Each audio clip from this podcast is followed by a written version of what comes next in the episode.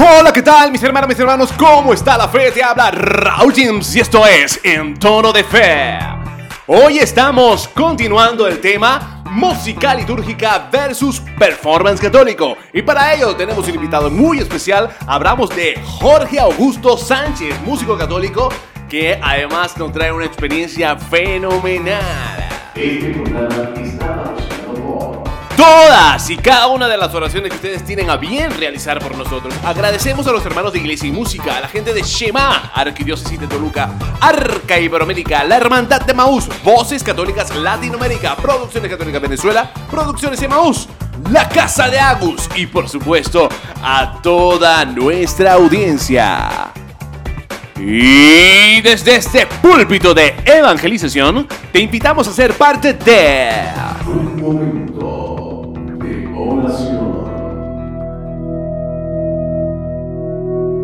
Señor, abre mis labios, y mi boca proclamará tu alabanza.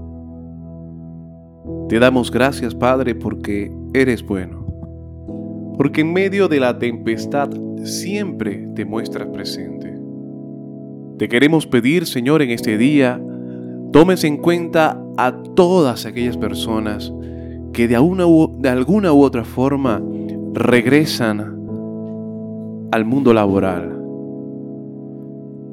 Señor, toca su corazón, Señor, toca su espíritu. Dale la fortaleza para poder enfrentar este mundo lleno de sosiego, lleno de angustias. Sé tú en medio de ellos. Bendice, Señor, a estas familias que, que hoy tienen que separarse para encontrar el pan de cada día. Bendice, Señor, a todos esos hogares que por este tema de pandemia tienen tiempos de conflictos. Señor, muéstrate presente. Señor, calma las aguas. Señor, toca nuestro corazón. Te pedimos, Señor, para que este medio de evangelización sirva para la conversión de muchos. Danos el poder encontrarnos contigo día a día. Te lo pedimos por Jesucristo nuestro Señor. Amén.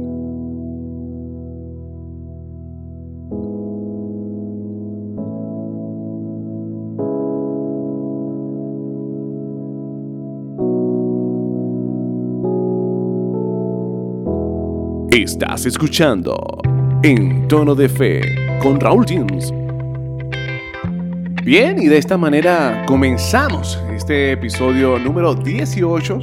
Gracias a todos ustedes que semana tras semana nos vienen acompañando y que elevan las oraciones por cada uno de nosotros.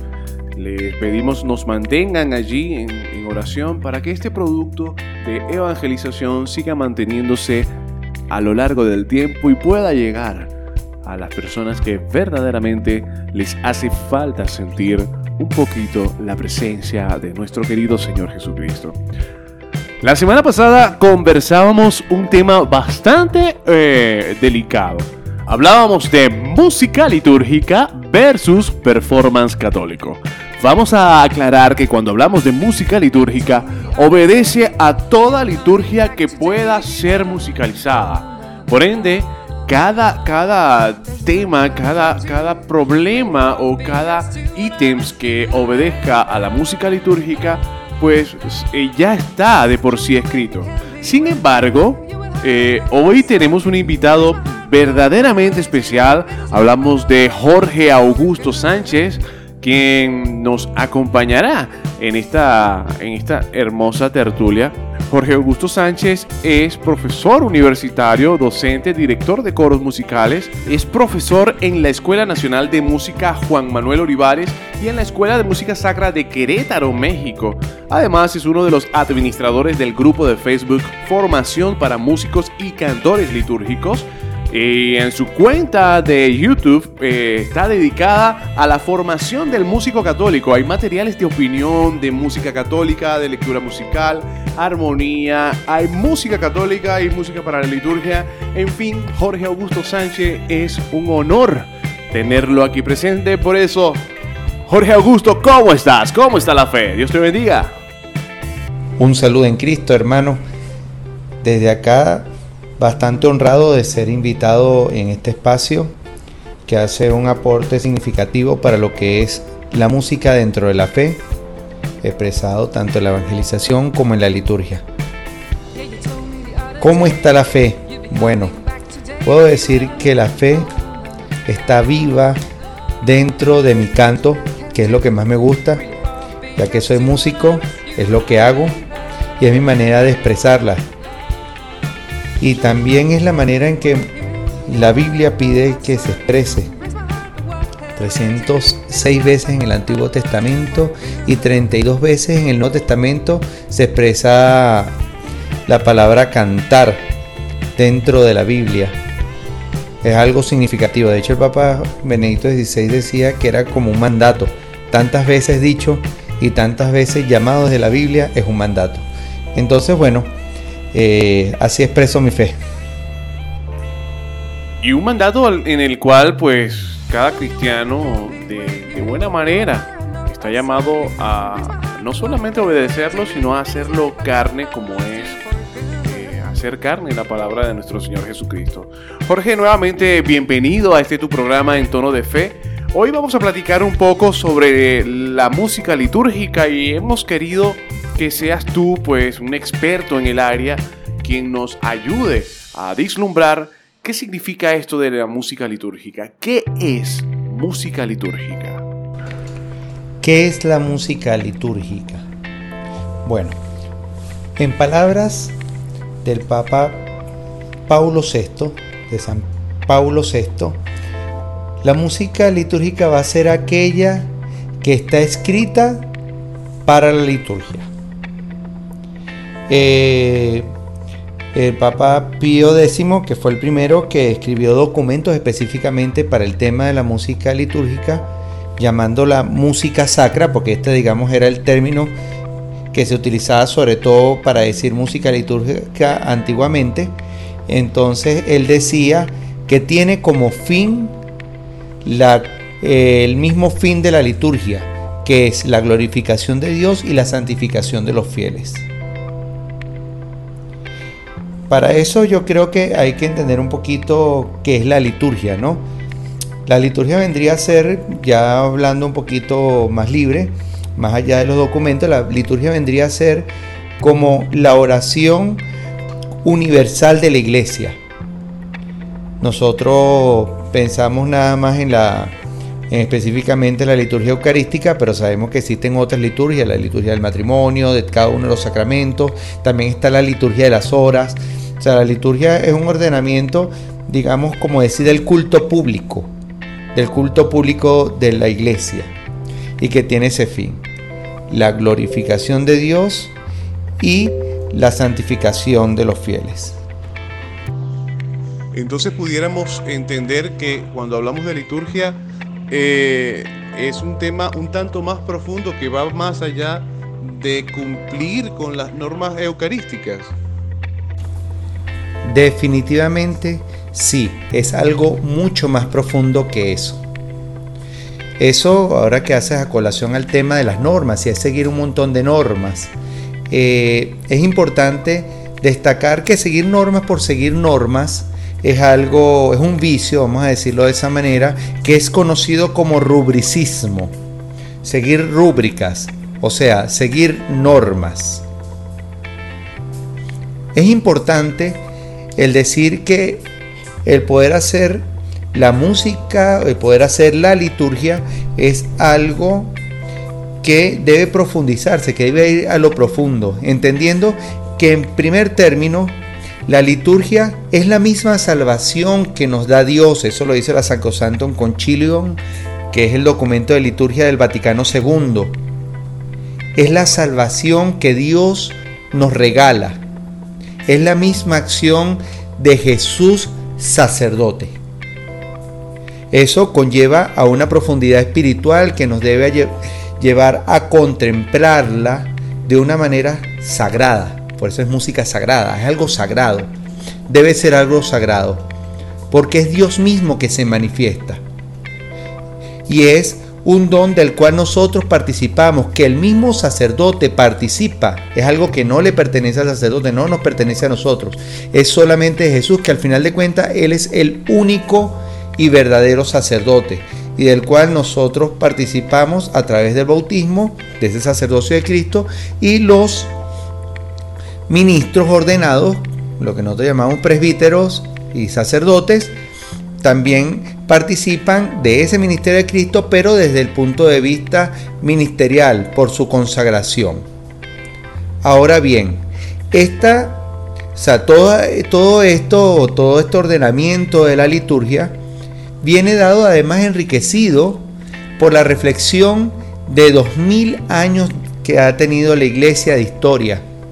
O sea, que no solamente es Jesús que se manifiesta, sino que también es el reflejo de cómo la iglesia ha contemplado este misterio de salvación a través de siglos. Por eso eh, digo yo, y fíjate que el Concilio Vaticano II dice que nadie cambie nada, ni, ni agregue ni quite nada de la liturgia, aunque sea sacerdote. Y es por eso que nosotros tenemos que ver con mucho respeto, con sacralidad, ver como algo sagrado, como decimos aquí en Venezuela, algo caca, algo que es de Dios y por eso hay que verlo con reverencia, con la mayor reverencia posible, porque no nos pertenece, le pertenece al Señor y le pertenece al Señor también en el camino que ha hecho a través de los santos de la iglesia, a través de su caminar por los siglos. ¿Cómo queda la, música eh, en relación a, esta perspectiva? Bueno, en primer lugar, eso nos sitúa primero sobre un hecho fundamental, y es el hecho que cuando nosotros hacemos música, nosotros no estamos haciendo algo a título personal o desde nuestra perspectiva, sino que en cierta manera, como lo decía yo cuando explicaba en, en, la parte anterior, eh, cuando decía que esto es una participación dentro del ministerio de Cristo. Porque al final de cuentas, como yo decía, es Cristo mismo quien se manifiesta. Entonces nosotros en cierta manera tenemos la responsabilidad de ejercer la función de Cristo, ¿verdad? Una función que hemos, que hemos adquirido a través del bautismo. En el bautismo somos constituidos profetas, reyes y sacerdotes. Sacerdotes, profetas y reyes. Entonces, desde ese sacerdocio que hemos recibido a través del bautismo, entonces nosotros cumplimos con esta función que el Vaticano II además la llama función ministerial. ¿no? es que seamos ministros ordenados como lo son los lectores, ahora como también serán, digamos, consagrados también los catequistas, a lo cual, digamos, se, se consagró como un ministerio, pero en cierta manera la música entonces cumple con una función ministerial. ¿Y dónde nos debe llevar todo esto? Primero el entendimiento de que es algo inmensamente profundo e inmensamente rico al cual debemos ver con reverencia, es una responsabilidad. Se supone que nosotros actuamos en nombre de Cristo cuando también estamos administrando la música dentro de la liturgia. Y en ese sentido, esto nos debe llevar a un conocimiento profundo de lo que es la liturgia, no solamente de las normas por las normas, sino entender que detrás de todo esto hay una espiritualidad, hay algo mucho más grande que quizás muchas veces incluso sobrepasa nuestra, nuestra razón, por lo cual nosotros debemos entender que al final de cuentas este es algo que debe ser llevado por la acción del Espíritu Santo, pero el Espíritu Santo no visto como cualquier cosa, cualquier idea que nos venga, ah, porque muchas veces nuestras acciones nosotros nos amparamos a decir que fue el Espíritu que nos las inspiró y por eso cualquier cosa es válida porque todo nos inspira el Espíritu. ¿Y qué pasa cuando ese espíritu personal que nosotros decimos que nos inspira no va en consonancia con el Espíritu Santo que ha iluminado a la iglesia a través de los siglos? Bueno, como digo, esa es todo un misterio que nosotros debemos ver con reverencia, ver con reverencia la tradición de la iglesia, ver con reverencia los, el legítimo progreso a lo cual nos llama el Concilio Vaticano II, un legítimo progreso, pero no es un progresismo, sino es un progreso que tiene que ir en consonancia y que debe ir con el caminar de la iglesia. Porque al final de cuentas nosotros no somos inspirados de manera personal por el Espíritu Santo, sino que somos inspirados como iglesia. Y que cuando nosotros convertimos a Dios en algo personal, en ese momento dejamos de ser iglesia y quizás ese Dios podría incluso dejar de ser Dios.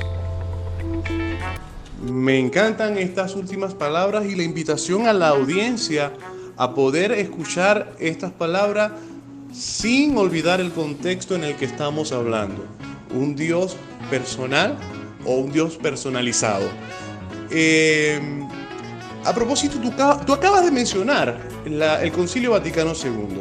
Y resulta que el Concilio Vaticano II trajo una serie de propuestas que de alguna manera, si podemos utilizar esta, esta frase, actualizó el lenguaje de la iglesia a la, a, la feligresía actual. Y en eso, bueno, tenemos que si la Eucaristía en nuestro idioma, este, y una serie de cosas, pero lo que nos atañe a nosotros es la posibilidad que se nos dio a través de, de este concilio de poder hacer música según nuestra cultura.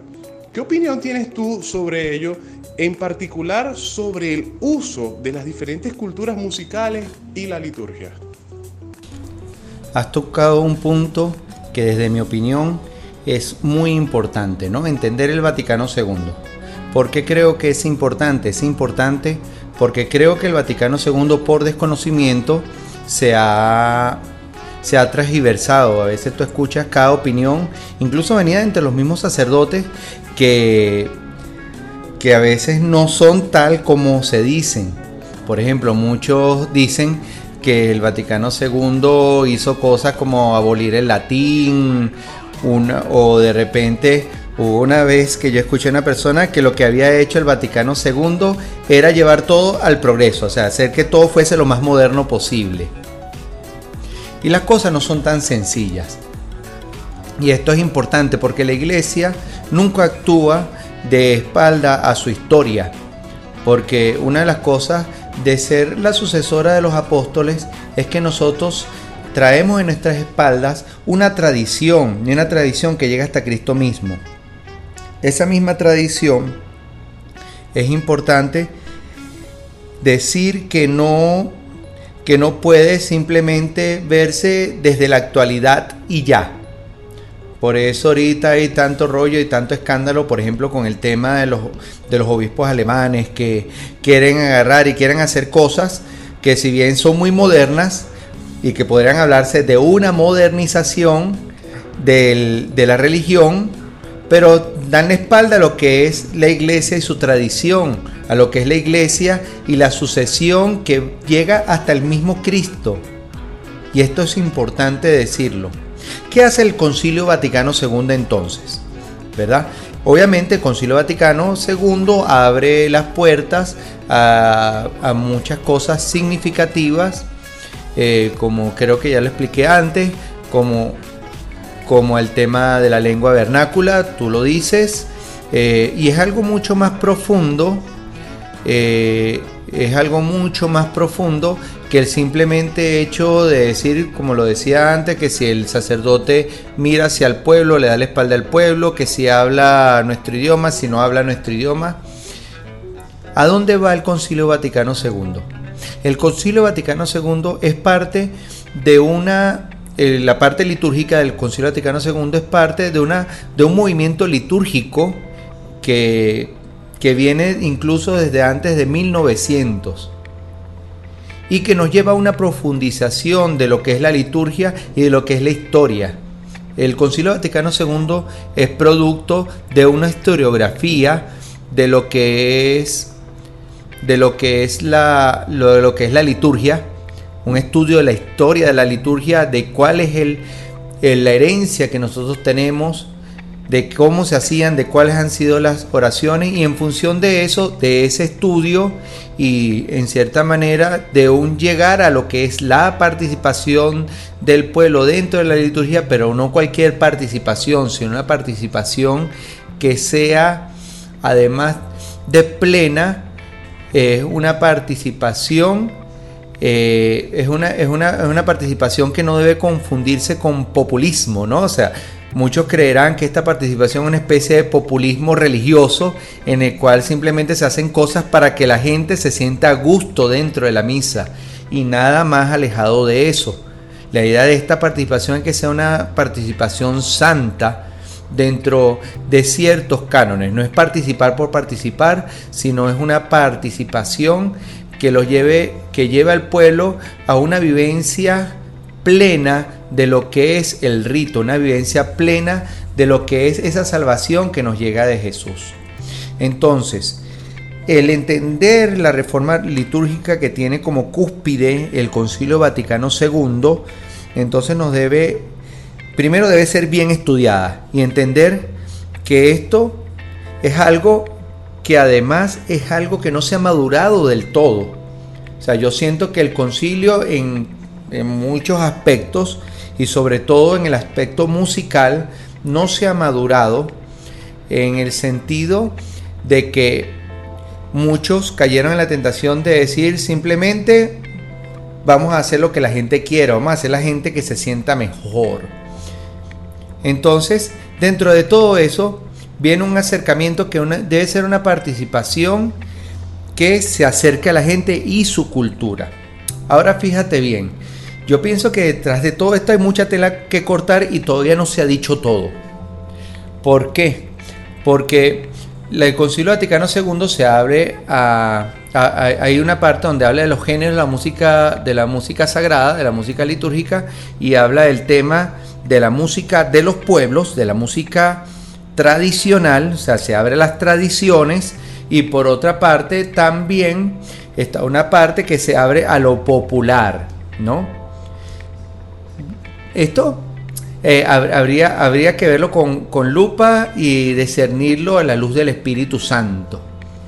¿Verdad? Porque primero y principal, de mi punto de vista, eh, es importante decir que no es cualquier cosa popular, que no es cualquier cosa folclórica. Porque quizás hay cosas folclóricas que están alejadas de lo que, de lo que, de lo que es como propiamente el espíritu litúrgico. Entonces, como que hay que mirar todo esto con, con lupa.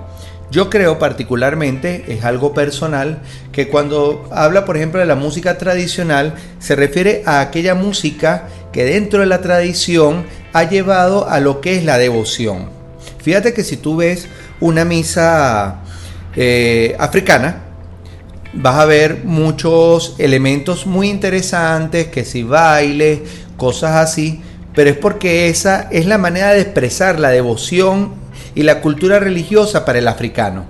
O sea, no es porque simplemente quisieron poner los bailes porque los bailes son chéveres y son bonitos, sino que cuando habla cuando los africanos bailan es porque eso es parte de su cultura. Es parte de lo que ellos son. Ellos expresan su religiosidad a través del baile. Quizás en Venezuela hay ciertas hay ciertas manifestaciones donde nosotros empezamos nuestra nosotros empezamos nuestra nuestra devoción a través de la música folclórica. Habría que ver, habría que analizar y en función de eso, entonces hacer una auténtica lo que se llama una inculturación del evangelio como digo, es algo, es algo que pertenece a una discusión mucho más larga y que quizás tres, cuatro programas no nos alcanzarían para analizarlo como Dios manda y aún así analizando como Dios manda creo que es, muy complejo. Es muy complejo y quizás por eso no se ha llegado todavía a la última palabra con respecto a estos temas. Por otro lado, está está el tema de lo que tú dices de la música popular.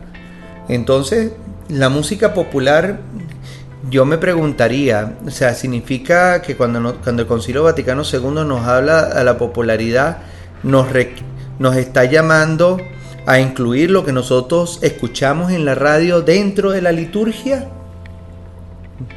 Es un tema complejo, porque detrás de la música hay, hay, mucho, hay muchas cosas que suceden. O sea, hay conexiones, digamos, del cerebro que muchas veces nosotros no tomamos en cuenta. No sé si lo saben, una, un género musical te puede evocar a una costumbre. Por lo menos en Venezuela eh, está difícil el que, el que tú escuches una salsa y que no quieras bailarla. Pero bailarla dentro de qué contexto? Dentro del contexto, ah, porque el rey David bailaba frente al arca de la alianza. Es el mismo contexto del cual nos evoca bailar esa salsa.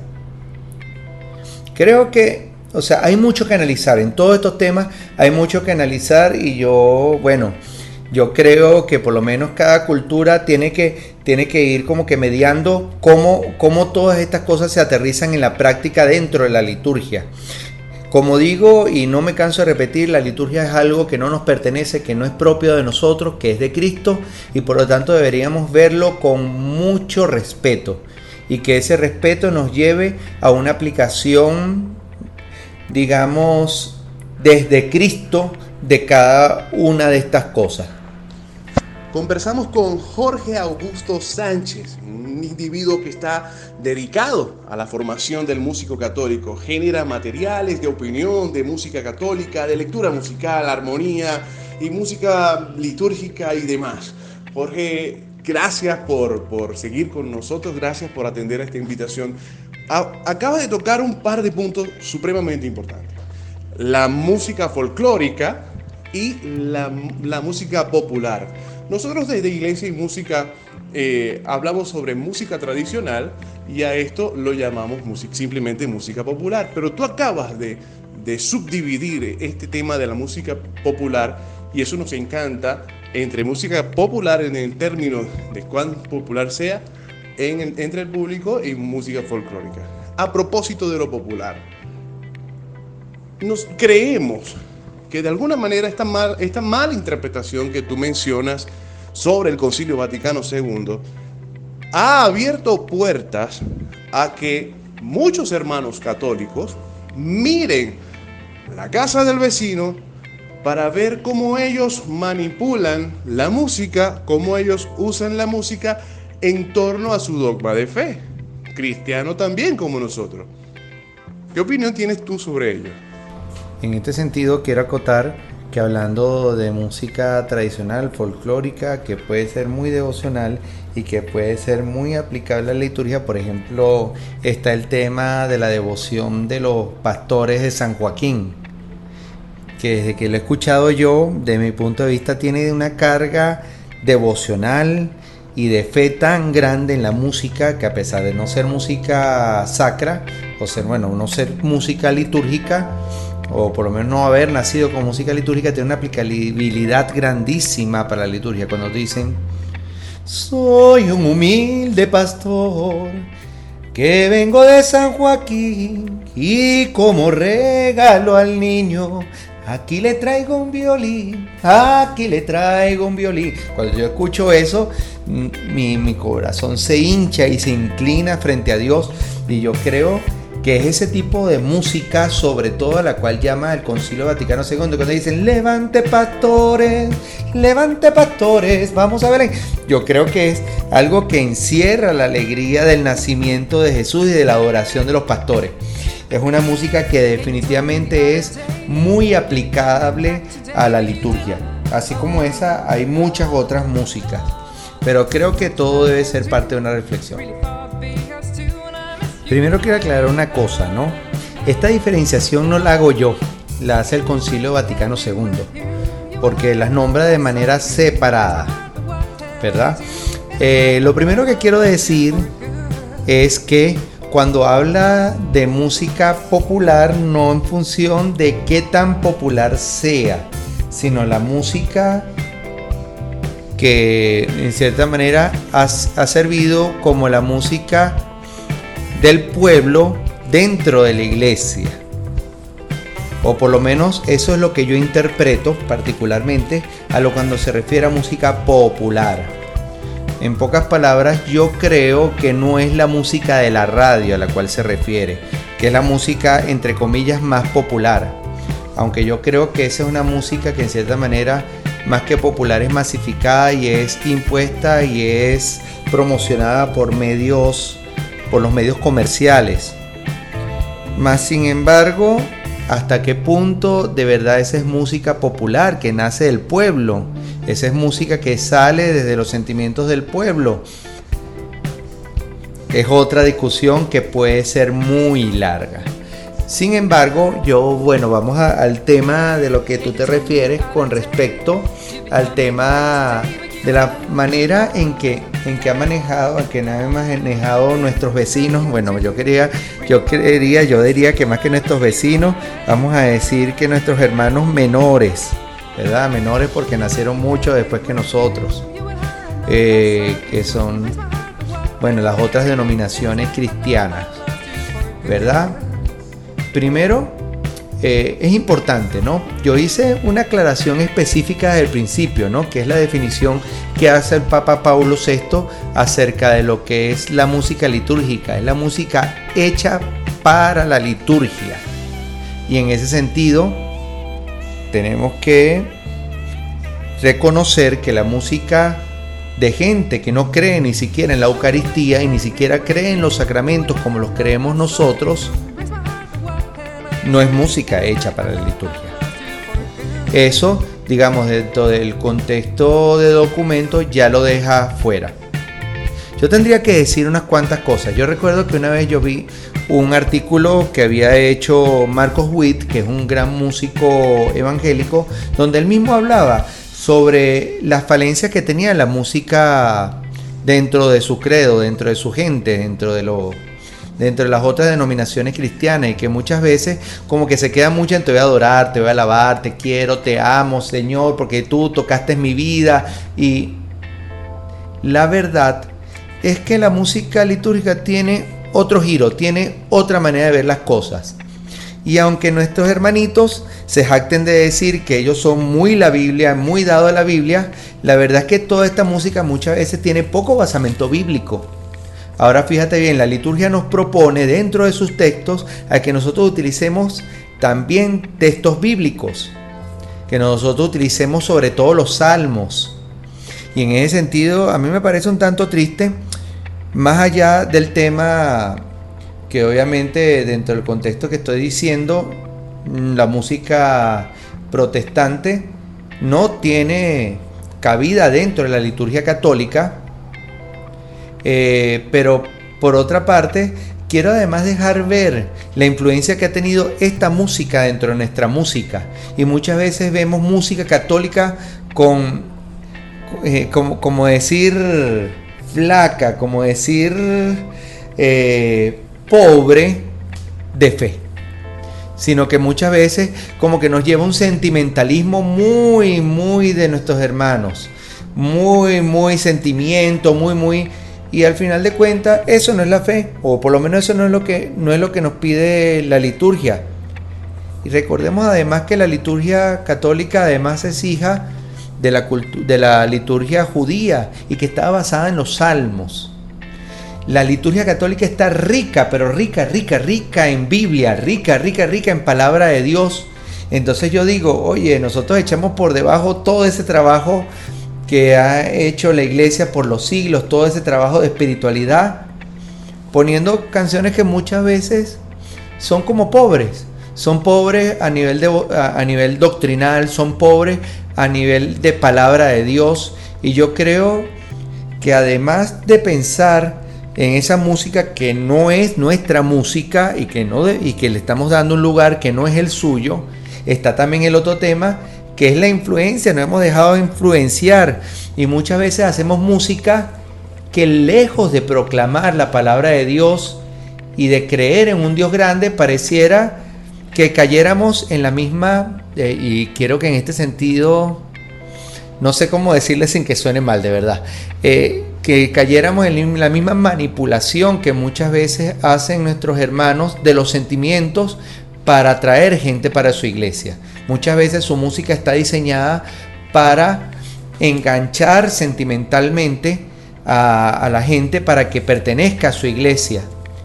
Y yo creo particularmente que nosotros nos conviene más que, que, querer manipular los sentimientos de las personas para que se queden, para llenar las necesidades emocionales de la gente, yo creo que nosotros más bien deberíamos proclamar a Dios, deberíamos proclamar la palabra de Dios, porque al final de cuentas eso es lo que nosotros, en lo que nosotros creemos. Y creemos además que es la fuerza de Dios lo que hace que la gente quiera seguir formando parte, que quiera entrar dentro de la iglesia, porque no es nuestra música, no es nuestro mensaje, es Dios el que va a convertir. Porque nosotros podemos convencer, nosotros podemos manipular, pero al final de cuentas es Dios y su palabra la que transforma corazones. Me hiciste acordar a, mis tiempos de estudiante de pregrado, aquella cátedra de psicología del sonido. Y fue esa cátedra la que nos ayudó a muchos católicos a entender por qué nuestras homilías católicas no tienen eh, música de fondo. A propósito de la psicología del sonido, pero como tú bien lo acabas de decir, pica y se extiende.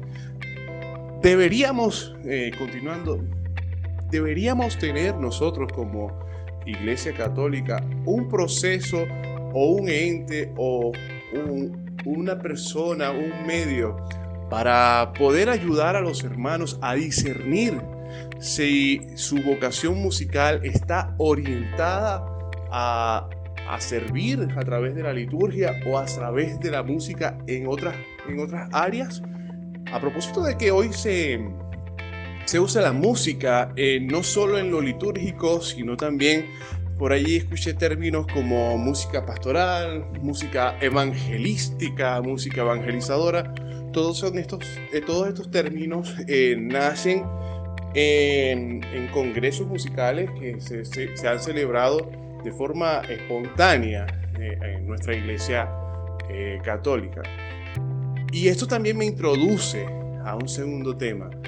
Tenemos documentos eh, actuales que hablen sobre, sobre el uso de la, de la música popular. Me acabas de lanzar la bola a un terreno en el cual bueno, en el cual yo soy muy susceptible, en el cual yo ahorita tengo mucha atención. Y es al tema que para primero hablar de una de personas, instancias que hagan un discernimiento, primero hay que entrar dentro, dentro de un tema que es previo a eso, ¿no? Y es que para empezar, no existen instituciones y no existen comunidades que se dediquen a lo que es el cultivo de la espiritualidad litúrgica. Quizás dentro de la renovación carismática se han existido grupos específicos, pero son contextos cerrados, no son abiertos.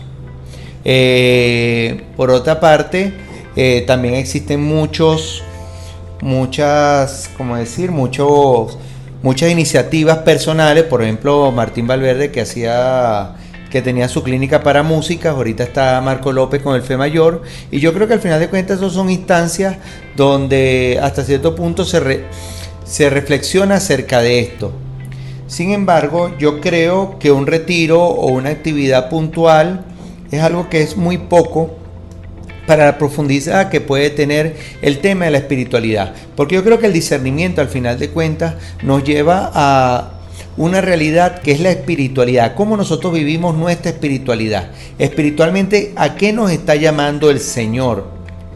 Y lastimosamente creo que hacen falta grupos y comunidades que se dedican a hacer, que se dediquen a hacer este trabajo de discernimiento, de acompañamiento a las personas. Hay muchas iniciativas personales, pero creo que hacen falta comunidades. En ese sentido, eh, quiero hacer este momento de publicidad.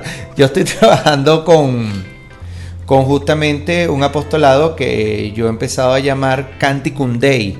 Y la idea de Canticum Dei, hasta cierto punto, es desarrollar justamente la espiritualidad. El tema de, de la música dentro del catolicismo es algo que, que es muy grande, muy, muy profundo.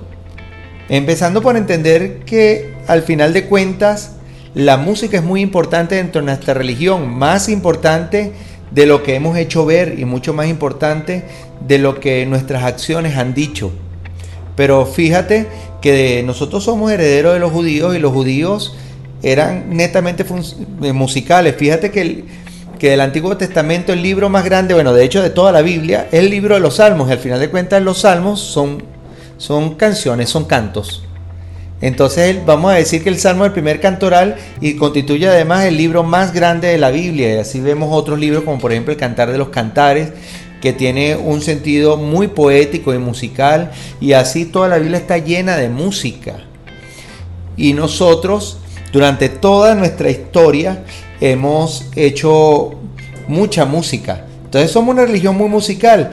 Y entonces me parece que tenemos una deuda con la música en el sentido de que nos ha faltado cultivar, digamos, a nivel de comunidad, a nivel de iglesia, la espiritualidad del músico en términos generales. Entonces, en ese sentido, digamos que eh, tengo, digamos, esta iniciativa que se llama Canticum Day. Cualquier persona que quisiera formar parte de esto es algo que está apenas naciendo, está, es un bebé.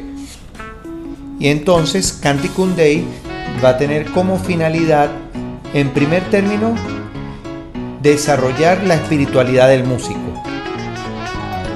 Y entendiendo el llamado que nosotros tenemos como músico, entonces ir a lo que nos toca, ¿verdad?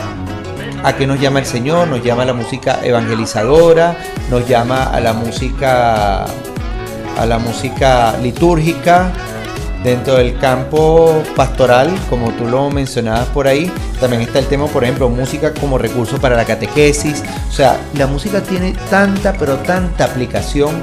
Fíjate que entre los padres de la iglesia y dentro de muchos santos hemos visto la constante de que hay muchos santos que se dedicaron, por ejemplo, San Efrén, que llevaba la doctrina a, a través de su canto, a través de su música. Dicen que él hasta cierto punto evangelizó muchísimo con su música.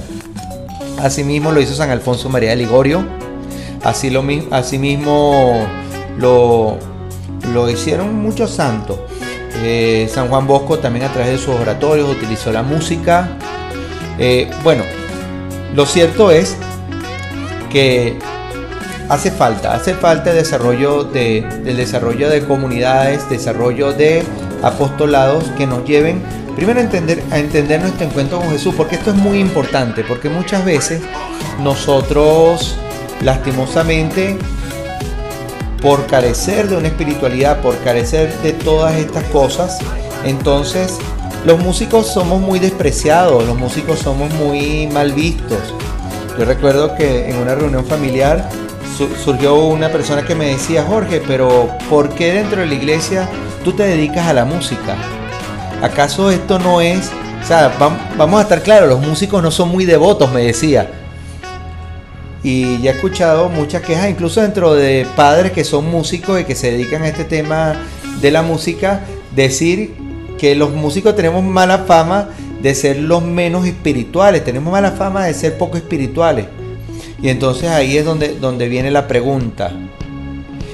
¿Cómo vamos a esperar que los músicos sean más espirituales, que los músicos hagan un servicio eh, más humilde, si al final de cuentas no le estamos dando insumos para que crezcan espiritualmente? No le estamos dando una atención espiritual especializada para ellos. Entonces en ese sentido muchos se pierden. Muchos se pierden en el camino y entonces ven con la música dentro de la iglesia como una manera de autocomplacer mi ego. No significa que en otros sectores, en otros apostolados no se dé, pero es que se ve demasiado dentro de la música. Y entonces en ese sentido creo que es muy necesario que existan este tipo de instituciones.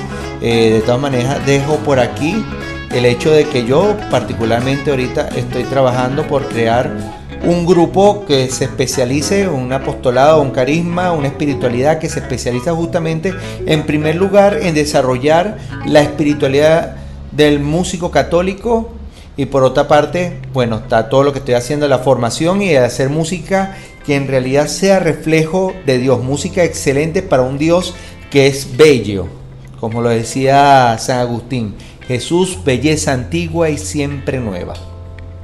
Bueno, por demás, nosotros desde En Tono de Fe, desde Iglesia y Música, pues hacemos la invitación a toda nuestra audiencia a que esté pendiente de tus redes sociales eh, para, para que formen, para todos aquellos que quieran formar parte de esta iniciativa Canting con Deus.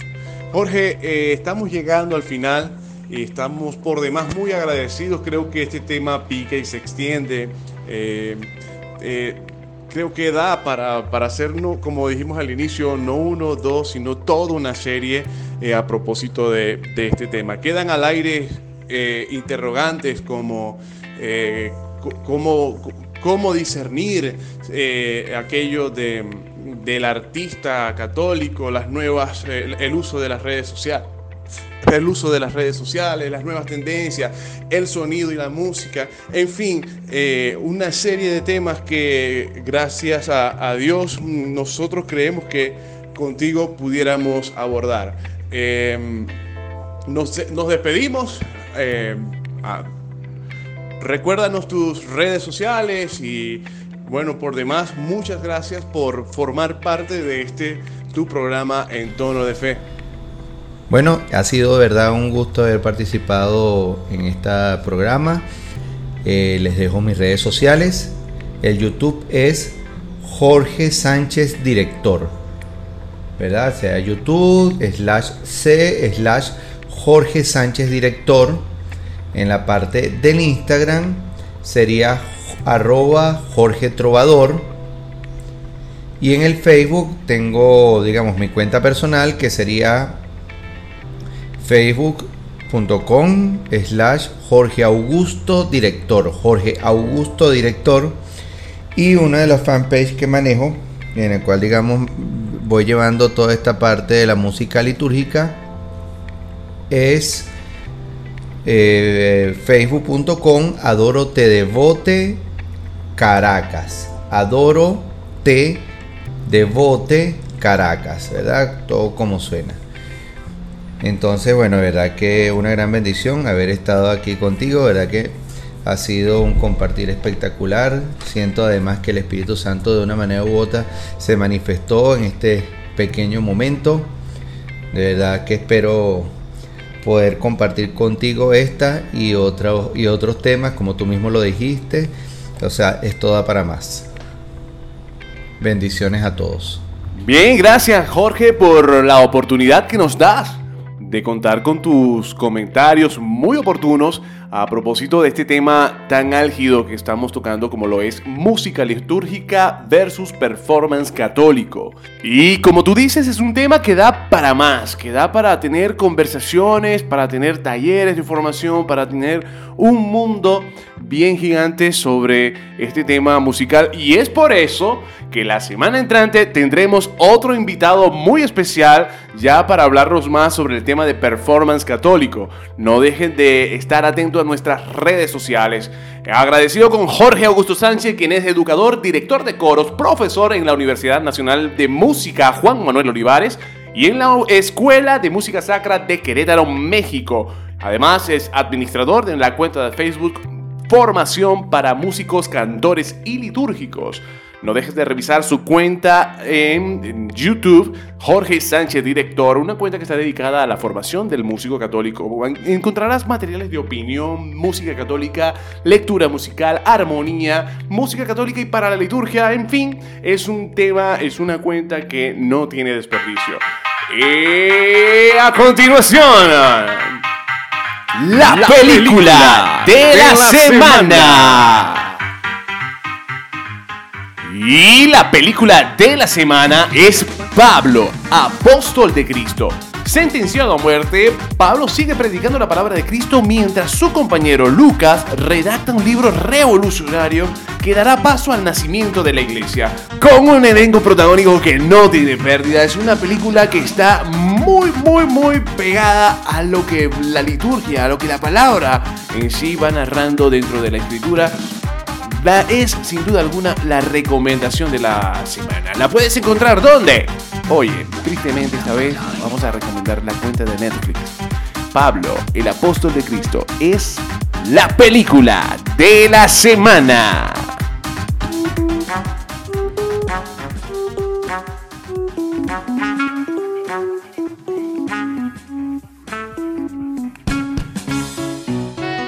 Y de esta manera vamos llegando al final de este tu décimo noveno episodio de tu programa En Tono de Fe. Recuerda que nos puedes encontrar en todas las plataformas. Hablamos de Apple Podcast, iBooks, Google Podcast, Spotify, TuneIn Radio, Anchor, Radio Public, Pocket Cat, Overcast, Castbox, Breaker.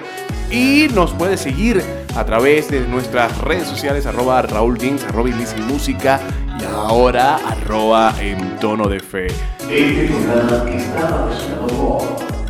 Todos y cada uno de ustedes que semana tras semana elevan una plegaria por nosotros y nos ayudan a llegar a más y más personas recomendando este programa. Agradecemos a los hermanos de Iglesia y Música, a la gente de Shema, Arquidiócesis de Toluca, a la Hermandad de Maús, a Arca Iberoamérica, a Voces Católicas Latinoamérica, Producciones de Maús, Producciones Católicas Venezuela, la Casa de Agos y por supuesto a todos los que nos acompañaron en esta entrega.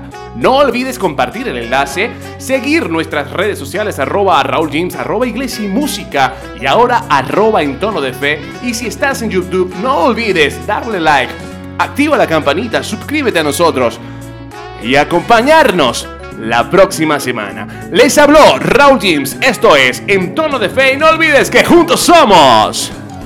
Iglesia.